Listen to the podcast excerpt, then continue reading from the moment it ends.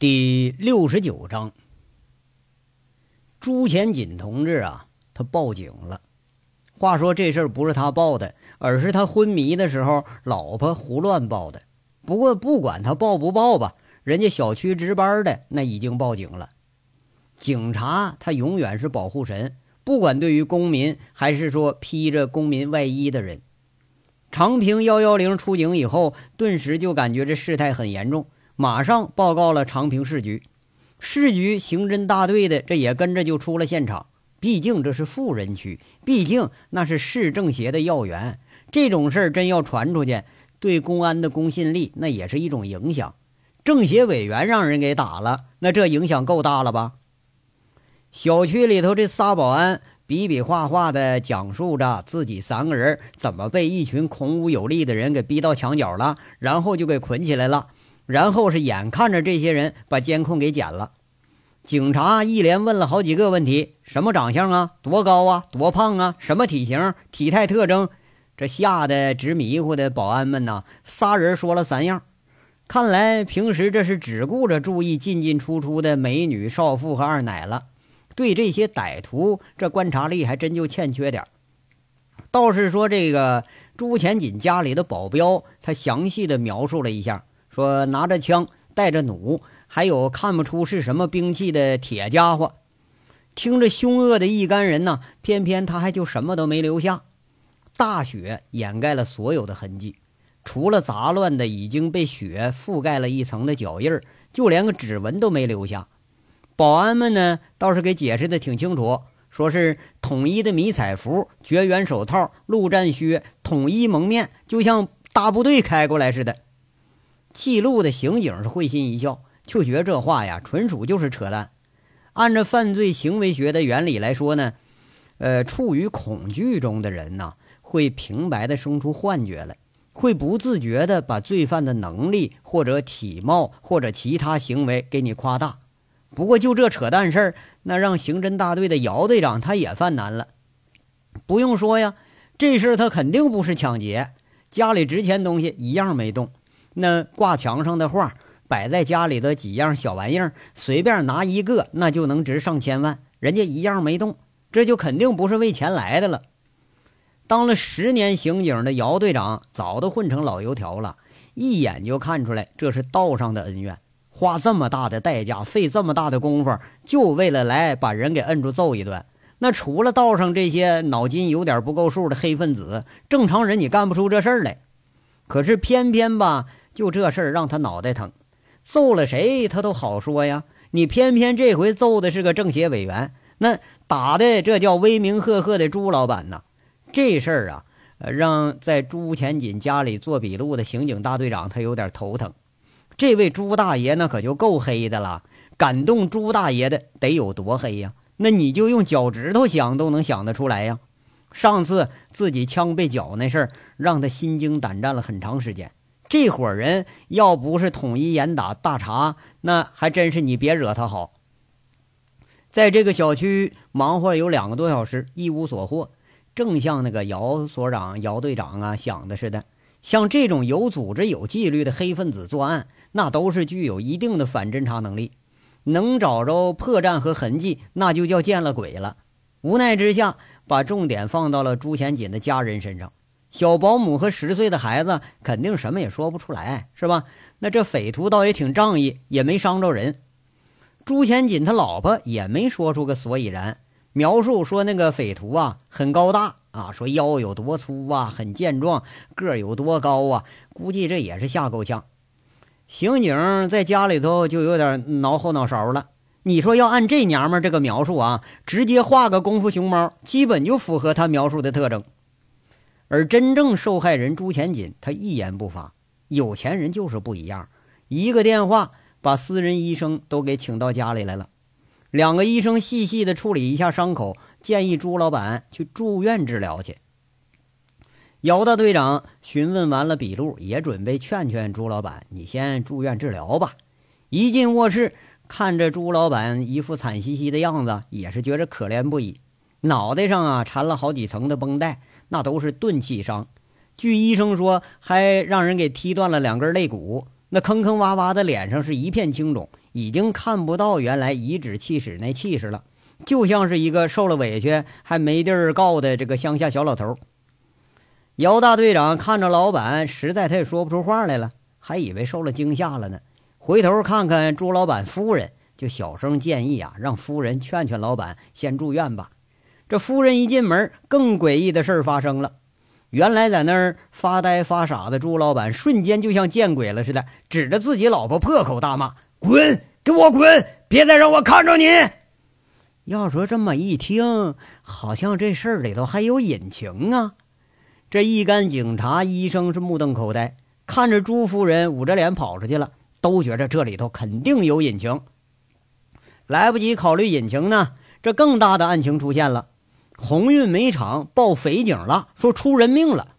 这些出警的留下两个勘察现场的，剩下的马不停蹄直趋案发地。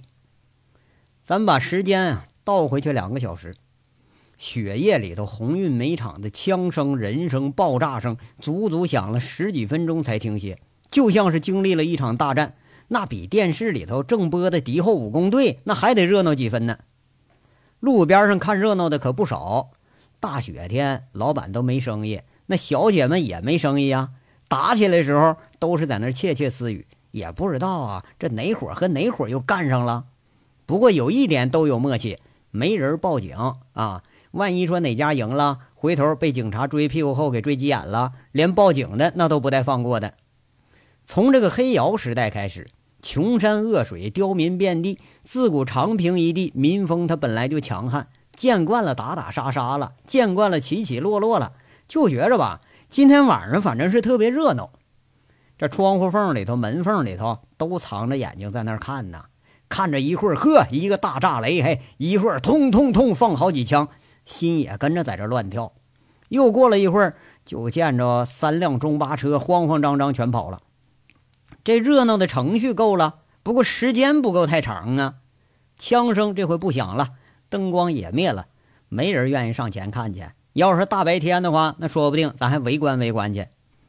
热闹看完了，没人出门。要是大白天还行，你说这大雪天晚上，谁也不愿意沾那晦气，不是吗？你不出门不行，你不出门吧，人家还偏就找上门来了。离煤场比较近的啊，取名叫夜来香的这么个小饭店，枪声刚停之后没多长时间，门就给拍的啪啪啪直响。老板壮着胆子一开门，这门一开，扑通一下摔进个人来。正闲着没事讨论是哪家跟哪家干仗的，这姐们们瞬间就开始尖叫起来了。摔进来一半的这人呐，一脸都是血，额头上、脸蛋子上星星点点几个大血窟窿，还在那往外流血呢。那人好歹还缓过口气来了，嘶哑的喊着：“快快快报警！打死人了！”赵家湾的人被打死了，这话一说完，一头栽倒，吓得小饭店里那帮姐们喊的是更凶了。最危难的时候，那没人可想了，也没人帮忙了。这功夫想起警察来了，这事儿除了警察，其他人你还真擦不了屁股。夜来香这个小老板呢，傻愣老半天，摸摸那人鼻息，哎，幸好没死透，喘气呢。这手哆哆嗦嗦，好歹是把这警报了。乡派出所吧，离这儿有个十几公里，拖了能有一个多小时才到啊！大雪天是又冷又滑的，谁乐意出警来呀？平时吧，这煤厂这帮人一般惹了事儿吧，就自己擦屁股。你别说报警了，想逮他们你都没路子。要不是听说死人了，你估计派出所他都不敢来。值班俩民警抱着怀疑的态度进了这个阴森森、已经没有灯光和生气的煤厂院子里头。扔着两辆三轮车，呃，那个两轮的装载机也有，反正没见着人影。又打着电筒往宿舍里进，一进门就办了一家伙。那民警照着手电筒一看，我操，地上一死人在那摆着呢。门口仰面躺着一个脸上已经被打得血肉模糊的人，这是死透了。这个就是霰弹枪的枪伤，就像山里头那个土铳一枪干烂了的那个兔子屁股似的。民警有一个弯着腰侧过脸喉咙里头呃呃好几声，隔夜饭他吐了一地；另一个那就像见了鬼似的，一声尖叫，飞跑着出门喘粗气去了。过老半天这才打电话，电话就打给所长了。哎，所所所长啊，真打死人了啊！对对对对对，鸿鸿运煤厂，嗯，赵赵三刀地盘啊，死几个？我没敢多看呢，死几个？门口死一个。对，哎，那脸打的呀，跟烂柿子似的，可惨了。嗯嗯啊，让我再看看去，我不去啊，吓死人了，我不去，我啊啊，行行行，那那我们等着，你快点来啊！这所长吓得一个机灵就钻出被窝了，赶紧向上汇报。长平这下就震动了，十余辆警车。在雪幕里头闪着警灯，直扑这个地方。最早到的一波是长平刑警，忙着在这拉隔离带，法医在那清点，打死三个，五个受受伤的。爬出去报警那个，那是伤的最轻的。地上还残留着弹壳、呃炸药的碎屑，长短不一的枪支，一滩滩的血迹是触目惊心。这一个宿舍里头就像被土匪劫掠的战场似的。取证吧，拍照吧，救护吧。是不是？再是救护没法救护，直接就往往尸体袋里装吧。这时隔了有两个多小时，这地方人声鼎沸，比先前还热闹几分呢。警察来了，这回人这胆儿就大了，围观呐，七嘴八舌讨论，胡说八道，在这儿谣传。哎，到都聚在煤厂大门口了。这一大片人，案情这回就报回了长平市局，哎，报给局长了，然后又报回了丰城市局。报回了市政法委、市委，市委第一书记，他第一反应就是封锁消息，这案情绝对不能向外透露，不能让老百姓知道。对于说破坏安定团结大好局面的负面消息，那当然不能告诉老百姓了，对不对？何况这案情还是在侦查中呢。市政法委第一反应就是限期啊，限期一周，难道不行？这这限期三天，必须给我破案。凤城这回震动了，三死七伤的案件在全市里可不多见。不过他也有个好处，让这市委最终下了对朱前锦拘捕的决心。市公安局外面二十辆警车、武警运兵车整装待发，纷纷扬扬的雪夜里头，市公安局局长亲自带队出警，这是头回呀！一辆省城牌照的车停在公安局大门口，吴铁军一看。这是刘书记的专车，赶紧跑几步上前开门。车里人可没下来，递出一张批捕令来。这宜早不宜迟，趁着现在还在保密阶段，就看你们的了。这警力上有困难吗？呃，没有。省厅潞州警方已经开拔了，天亮以前可以赶到目的地。吴铁军看着批捕令，郑重地塞进口袋里头。这张纸好多年都没批下来呀。却在这个血液里头，他批下来了，而且这张纸是逼来的。长平隶属于钱锦公司的这煤厂火拼案，以及朱钱锦家里发生的案件，已经把这个案子推到了不可不做的境地了。这个主要人员呢，直接押解省城，以防有变。专案组刘明同志将随队督导。你们省厅的认识吧？哎，呃，认识。那出发吧，我等你们的好消息。这简短的交代，却是代表着专案组省厅。一辆辆警车闪着，破着雪幕重重，向着刚发生的罪恶之地出发了。这血液呀，不可阻挡的走向黎明，罪恶却还有不可阻挡的在继续着。赵三刀这一夜是被关在地窖里头。每逢他有点瞌睡，那迎来的就是兜头一盆凉水，骂吧他还都骂不出来。这又阴又损的杨伟是一句话都不问，回来了就把他上衣给扒了，然后把赵三刀捆在地窖的支柱上，隔一会儿就泼泼一盆凉水。这个办法看来是对付这类呃横人，那是最好的办法了。临到天亮时候，赵三哥早被疲惫和凉水给折磨得奄奄一息了。这么冷的天儿，身上开始瑟瑟发抖，倒不是害怕，这真是冻的。你再横的人，再有控制力的人，他也控制不了生理的反应。刑讯学高级理论，生理心理上给人带来的恐惧，永远高于肉体上的疼痛。被捆着的赵三刀脑袋有点发胀发懵，他心里转过无数个念头。这些人可能折磨他，把他杀人灭口；可能把他这人呐埋尸荒野，也可能把他浇进水泥柱子里头，神不知鬼不觉。可是为什么呀？赵三刀现在终于想起这问题来了。俩人确实没仇没怨的呀，甚至他俩连认识都不认识啊。那就为了老板要跟杨伟斗，那就为了运输线儿。赵三刀觉得有点可惜，可是这也没办法啊。在道上，那有什么对错呀？也没有善和恶这一说啊。该下手时候你必须得下手，自己落他手里了，估计是讨不着啥好了。也不知道是过了多长时间。胡乱的在这想着呢，头顶上那盖子吱嘎一声推开了，打着马灯，踩着楼梯下来一个人。你不用看，这就是杨伟。赵三刀都懒得睁眼睛，人下来了，盖子盖住了，昏黄的马灯。杨伟照照被捆在支教的大柱子上那赵三刀，摸着脖子上的脉搏，戏谑似的拍拍赵三刀的脸，说了：“嗨嗨嗨，睡了几个小时了？醒醒醒醒！”这地方舒服不？要说当然，他不舒服啊。不过呢，杨伟也惊诧于这货的耐力了。被扒了衣服，光着膀子，支持到现在，他都一声不吭。估计啊，是怕塞那臭袜子，他连骂人都不骂了。杨伟看着裘杰的肌肉上刀疤，也是纵横交错，触目心惊，倒是对这人呐，莫名的有几分喜欢了。不管怎么样。男人的硬气，那都是会让人尊敬的。要动手了，利索点啊！赵三刀不屑的睁睁眼睛，没理会他，冻得有点有气无力了，裤子上早都结一层冰了。哎 呀，动什么手啊？做个交易怎么样啊？做完了交易，我把你给放了。杨伟笑着坐到那个楼梯架子上了。做个屌！老子他妈信不过你！赵三刀一听，他有点火了，自己被玩的团团转，哎，回头他跟没事人似的，完了还过来谈话来了。嘿呀嘿呀，嘿，怎么着？怎么可能你就信不过我呀？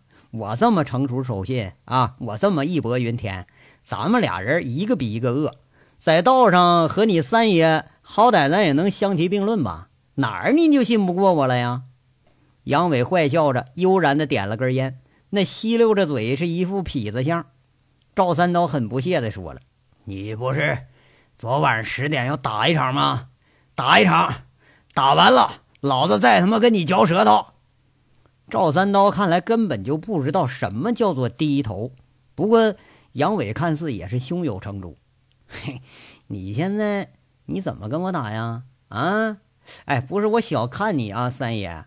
昨天这来来回回乱跑一天，回头把你给逮过来了，浇了你一夜的凉水。”那体能热量早就被消耗完了吧？哎，你就是头驴，你也吃不消了。哎，信不信？现在啊，让你跑一公里，你立马虚脱，信不信？嘿，哎呦，还想打架？你有毛病啊你啊！杨伟在这数落着，脸上坏笑着，这一下子就是头驴，那也快给整趴下了。我呸！卑鄙小人！赵三刀怒目而视，吐了一口，卑鄙。哪儿卑鄙了？啊啊！你说昨天晚上呢约斗那事儿啊？哎，你看啊，三刀兄弟，我昨天我我怎么跟你说的来着？晚上十点对不对？杨伟在这解释着呢。赵三刀瞪着眼睛没接茬，那三角眼一瞪，默认了，在这等下文呢。杨伟继续说了：“我说晚上十点，我也没说当天晚上十点呢。”也许是明天，也许是后天，那是你脑子有问题呀！你不问清楚，你怨谁呀？你呀，这不能怨我不守信用吧？赵三刀一听，当时一愣，一下子明白让人给耍了。他很直接的表达了意思：“妈了个逼的，呸！无赖！嘿呀，哎呀，真没办法。那你是不做交易了呗？那很简单，我其实我就问你几句话，不涉及你隐私，也不涉及你老板隐私。”你告诉我就成，告诉我完了我就放了你。杨伟在这悻悻地说着呢。杨伟，别以为你抓了我，兄弟我就怕你啊！明刀子暗枪你尽管招呼。三爷，我这辈子杀人埋人的事干多了，我就没怕过啥。想怎么来啊？十刀不取命啊？卸胳膊卸腿啊？随便！皱着眉头，我他妈喊声求饶，我跟你姓。赵三刀好像根本就不是被抓了，而是坐着跟杨伟在这谈判似的，吃着鼻子不屑一顾，愤愤地说了：“想跟三爷谈条件，行啊，跪下磕十八个响头，三爷答应你。”杨伟心里在这琢磨了：这货他妈这是有点变态呀！他心里头暗自觉着这人呐有点可怜。就像自己曾经不屑于任何生命一般，是那种啊见血杀人之后对心理的扭曲，不在乎别人的命，他也不在乎自己的命。这种人就像曾经的自己一样，你没有什么可以能威胁到他的。这也是赵三刀他叱咤长平的原因所在吧。杨伟围着赵三刀转了一圈，好像是在这儿想着对策呢。你看你三爷干啥啊？想磕头，快点的！赵三刀看着杨伟站起来了，诧异的瞪着自己呢，没好气的说一句：“三爷。”嘿嘿嘿嘿。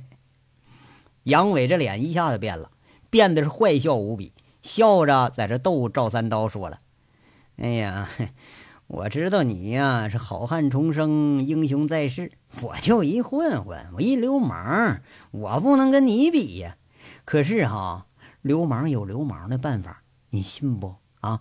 我要让你做的交易，你还就非做不可。我再给你一次机会啊，你答应不答应？我呸！赵三刀回答的更直接。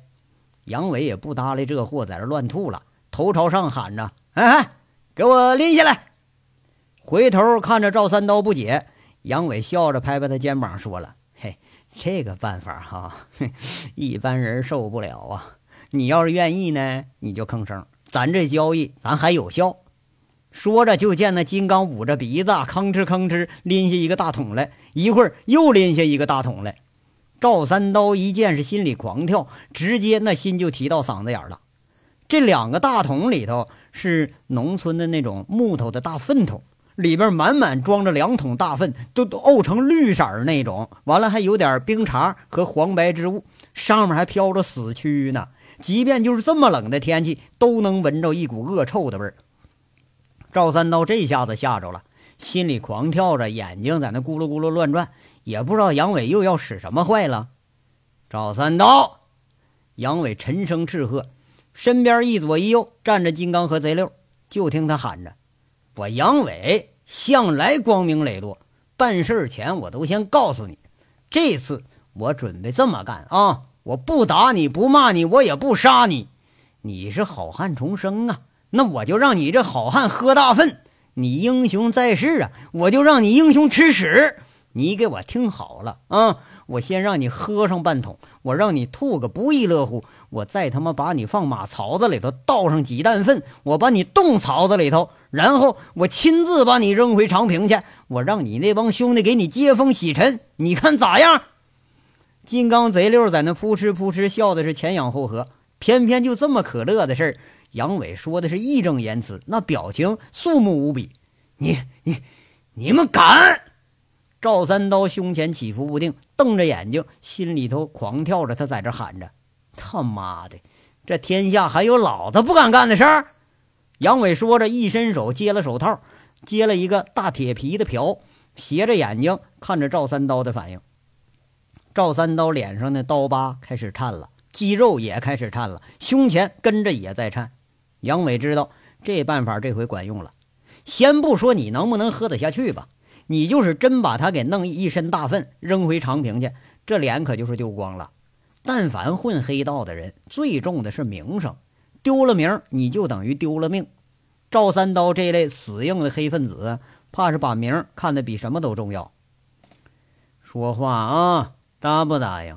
不答应，老子可开始灌了！杨伟提着瓢在这威胁着，身边这俩呀也是阴笑着看着赵三刀。赵三刀这回有反应了，额头上青筋暴露，像是血全都涌到了头顶似的，发青发红的脸看着是尤为可怖。妈了个逼的驴骨头啊！摁着脖子，翘嘴，开始灌。这玩意儿叫黄金汤。我告诉你啊，赵三刀，喝下去之后，是五味翻腾，六腑受用。灌上你半桶，你他妈肯定不知道你自己姓赵还姓王。这杨伟还真就上去就舀了一勺，提溜着一摆头。赵三刀咬着牙，金刚贼溜摁脖子夹脸，硬塞了一个大漏斗子放嘴里，给那种牲口灌药那大漏斗子。赵三刀瞬间就懵了，嗯嗯叫了半天，嘴里头啊硬是被塞了个大漏斗，这一倒那可就进喉咙了。那偏偏在那嗯嗯嗯的，金刚和贼六还不管不顾，死命掐着他脖子。杨伟拿着大粪勺子捏着赵三刀下巴，准备再开始灌的时候，看着赵三刀那眼睛已经有了一点凄怜的目光了，他心下不忍，唰的一下抽了漏斗，捏着赵三刀的脸，瞪着眼睛问着：“赵三刀，你真以为我不敢啊？我告诉你，比这再恶心一百倍的事我都能干得出来！别让兄弟给你脸，你不要脸啊！”这一粪勺子要下去，回头你他妈在长平，那可真就臭名昭著了。三岁小孩都能笑掉大牙，到时候都他妈叫你赵大粪，谁还把你当大哥，还当三爷？当你也就是个吃屎喝大粪的三爷，你还混个屌？你混呐？杨伟呲牙咧嘴的说着，赵三刀喘着粗气，眼睛里头要冒火，他要爆炸。杨伟瞪着眼睛，直视着，无所畏惧。这挥手一放，杨伟在弯角捡起漏斗，准备重新塞进赵三刀嘴里的时候，赵三刀喘着气，终于说一句：“算你狠，算你狠。”杨伟眼睛里的笑是一闪而过，手停住了。你们啊，上去吧，给三爷留点面子。杨伟摆摆手，看着垂头丧气的赵三刀。金刚和贼六坏笑着放了战赵三刀，上了地窖顶上了。这几分钟的对峙，赵三刀心理防线被一担大粪给攻破了。耍勇斗狠，赵三刀不害怕；挨刀撞枪子儿，赵三刀他也不怕。可是这种啊，连侮辱带恶心的办法，赵三刀他还真就不敢试试。你要真像杨伟说的那样啊，灌他一顿大粪，再抹一身，给你冻上，扔回长平去，赵三刀还真就没脸在长平混了。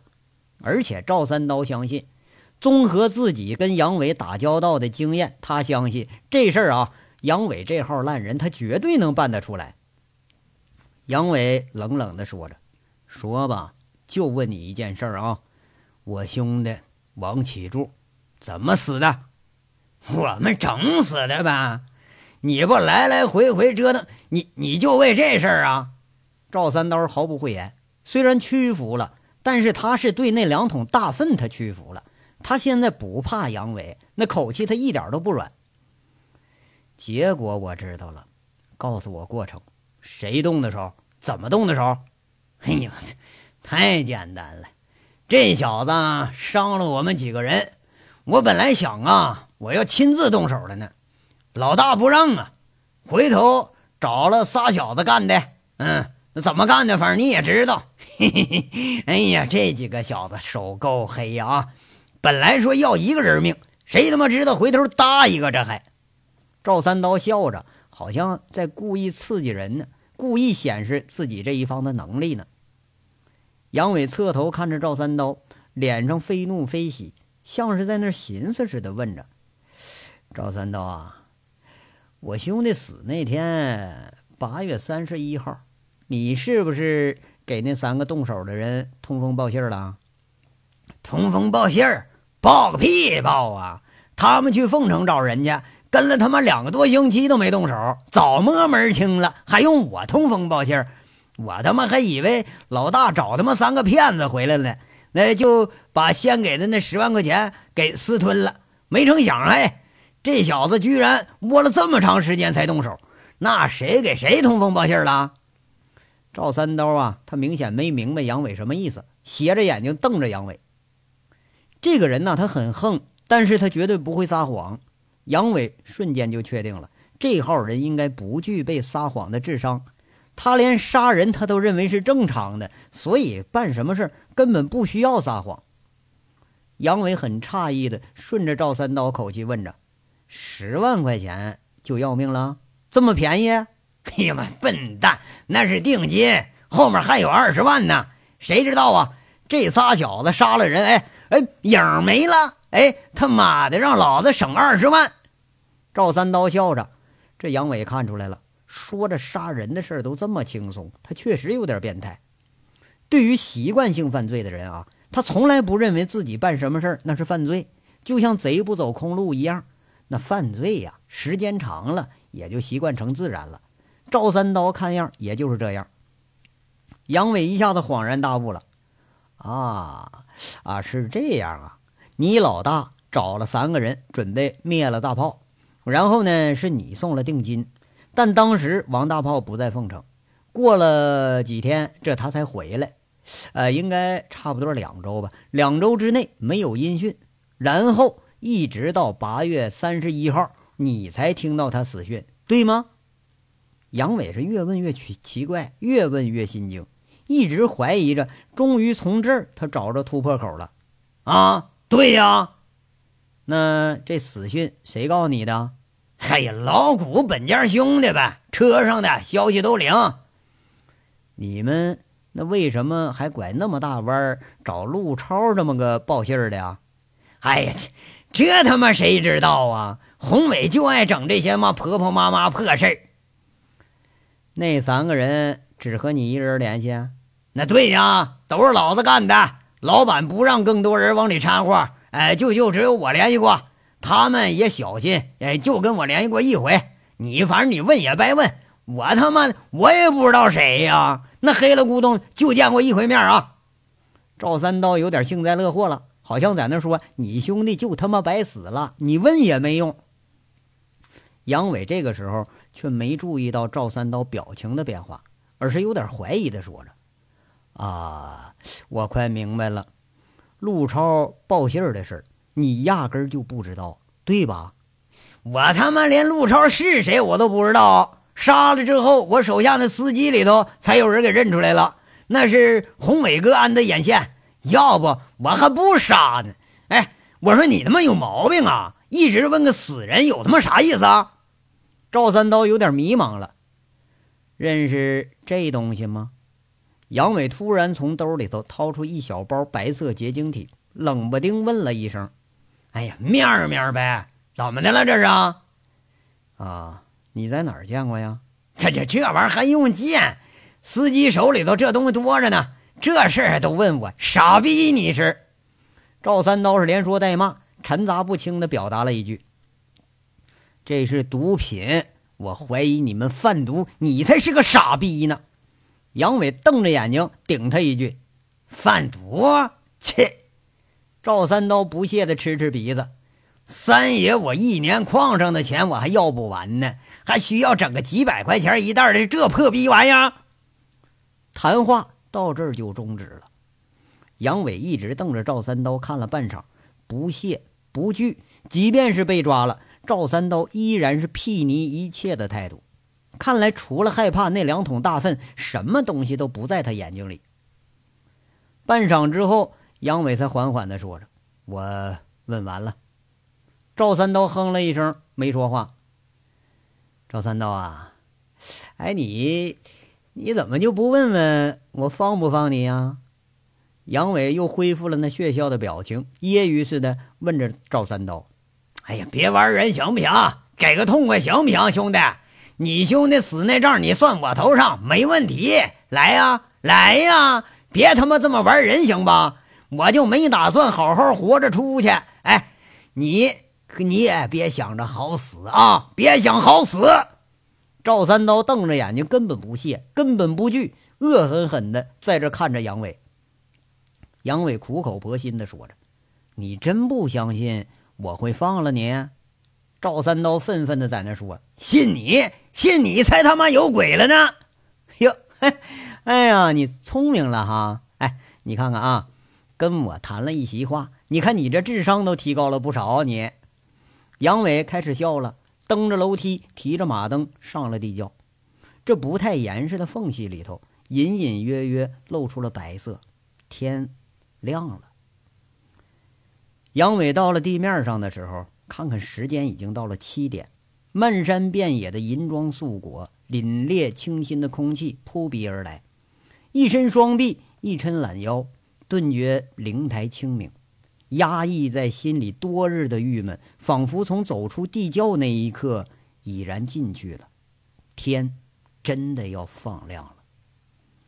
这章到这儿就说完了，下章稍后接着说。感谢大家的收听。